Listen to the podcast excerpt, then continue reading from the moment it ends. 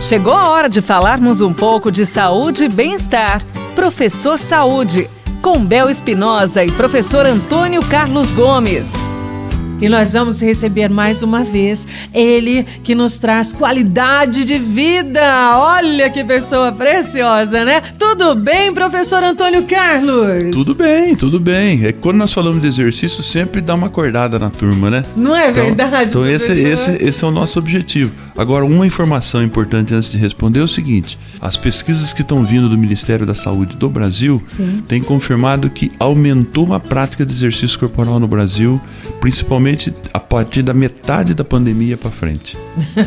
Como ah. dizia minha avó, quando chega a água, todo mundo sai correndo, né, professor? É, perceberam que a coisa começou a evoluir dentro de casa, né? É, um bom, aí, é uma boa notícia, é, uma bela notícia. Aumentou, aumentou. Então isso é muito bom. Agora vamos para outro lado, que é não só praticar o exercício e saber o que fazer, né? Pois é. Para que o exercício seja benéfico é realmente. É verdade, professor. E nós temos aqui uma dúvida, por exemplo, é muito comum a gente andar pelas ruas, enfim, lugares mais específicos, mas você percebe que as pessoas carregam a garrafinha de água, viu, professor? Mas na verdade, essas pessoas podem ficar na dúvida. Uhum. Como será a maneira ideal de hidratação? Antes, durante e depois do exercício. Como é que funciona isso? Primeiro você perguntou e já começou a responder de Sim. forma correta. Eu preciso hidratar antes. Também não tem nenhum mal eu hidratar durante o exercício. Só que a hidratação durante o exercício, por uma série de fatores do metabolismo que está preocupado com outras coisas, deve ser uma hidratação pouca, né? Pouca. Ou seja, você toma aqueles golinhos de água conforme você caminha, conforme uhum. você corre, é bem-vindo. E depois também é muito bom.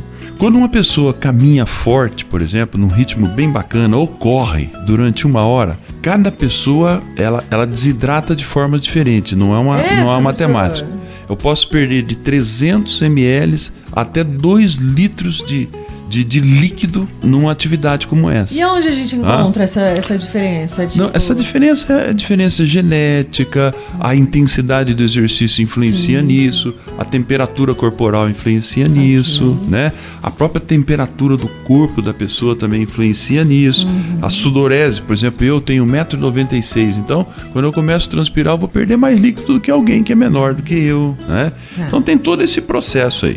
E esses fatores todos precisam ser repostos. Então, a hidratação antes, a hidratação durante e depois do exercício é muito bem-vinda. Antes, um pouco mais. No final, nós hidratamos para valer, né? E durante o exercício, nós vamos hidratando aos pouquinhos. Então, aquele cantilzinho que você leva na, na caminhada, na corrida, é muito bem-vindo. Uhum. Não tenha medo de se hidratar. A hidratação é necessário para que o nosso corpo consiga encontrar o que nós chamamos de termorregulação. Tá? Então o líquido ele ajuda muito. Ok. É essa aí a ideia.